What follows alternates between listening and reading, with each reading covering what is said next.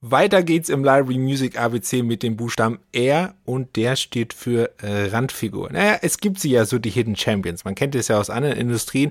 Und aus dem Leben weiß man, dass manche Leute immer am Spielfeldrand stehen, ohne wirklich ins Spiel einzugreifen. Und ein Stück weit ist Library Music auch eine Randfigur.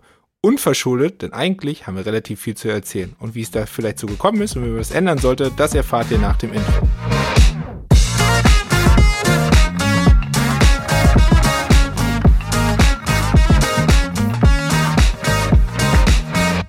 Und damit herzlich willkommen zu einer neuen Folge von Musik im Hintergrund, dein Podcast über die verrückte Welt der Library Music. Es geht weiter im Podcast Run hier im November mit dem Buchstaben R, mit der Randfigur. Es ist irgendwie super lustig.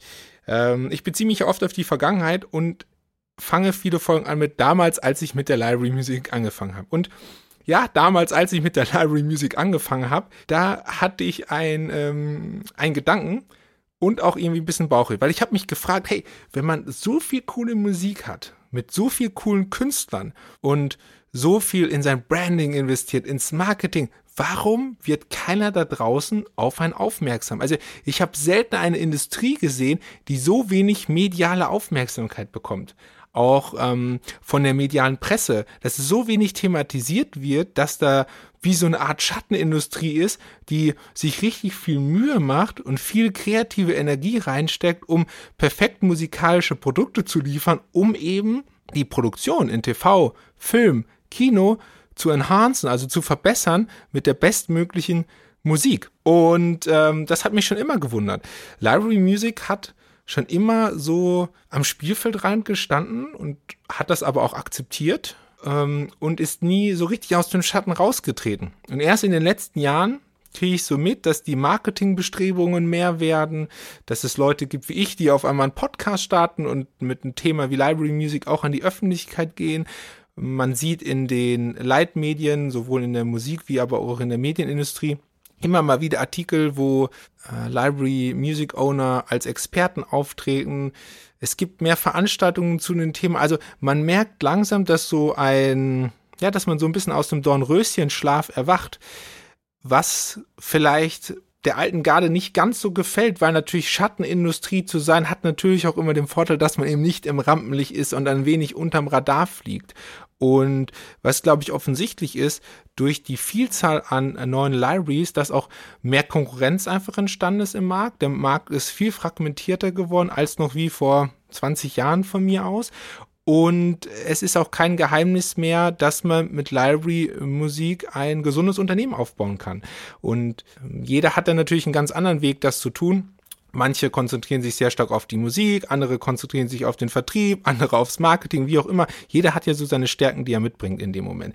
Aber trotz allem ist es sehr interessant, immer noch zu beobachten, dass Library Music eher diesen Hintergrundcharakter hat. Es gibt, glaube ich, ganz viele Library Owner, die noch nie irgendwo in Erscheinung getreten sind, wo Kunden vielleicht noch nicht mal das Gesicht dazu kennen. Und das macht es interessant, weil es trotzdem funktioniert, weil dann da einfach oft die Qualität der Musik im Vordergrund steht und weniger, dass jetzt ne, jemand wie ich mit der Mütze sich ans Mikrofon stellt und einen lustigen Podcast aufnimmt.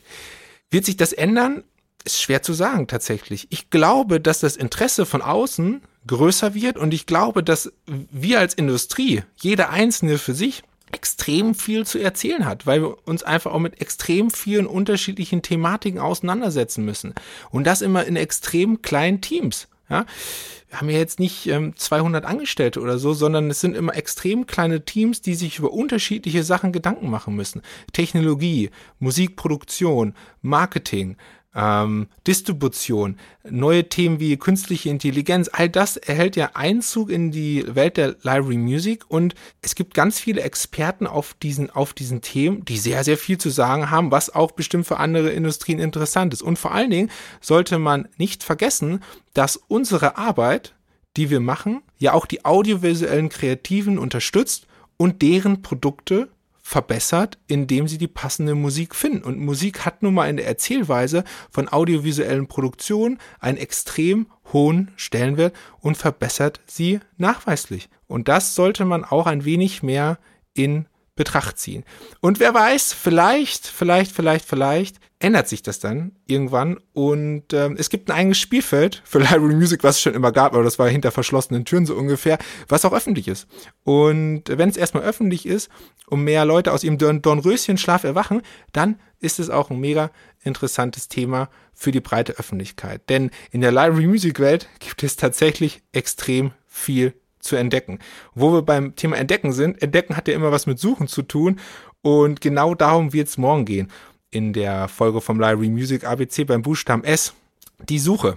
Ja, und äh, beim Buchstaben S fällt mir jetzt nicht das Wort abonnieren ein, aber kannst ja trotzdem mal machen. Abonnier diesen Podcast für die letzten Folgen vom vom Podcast Run hier im November vom Library Music ABC bei Musik im Hintergrund. Es würde mich mega freuen. Lass ein Abo da, lass eine Bewertung da auf deiner präferierten Podcast-Plattform und wir hören uns dann morgen wieder und da werden wir mal ein bisschen in die Musiksuche eintauchen und was es da für Unterschiede gibt und ja gut, ich mache auch morgen einen kleinen Sales Pitch, warum gerade die RipQ-Suche etwas Besonderes ist. Das erzähle ich dir aber morgen. Bis dahin eine gute Zeit und keep ripping.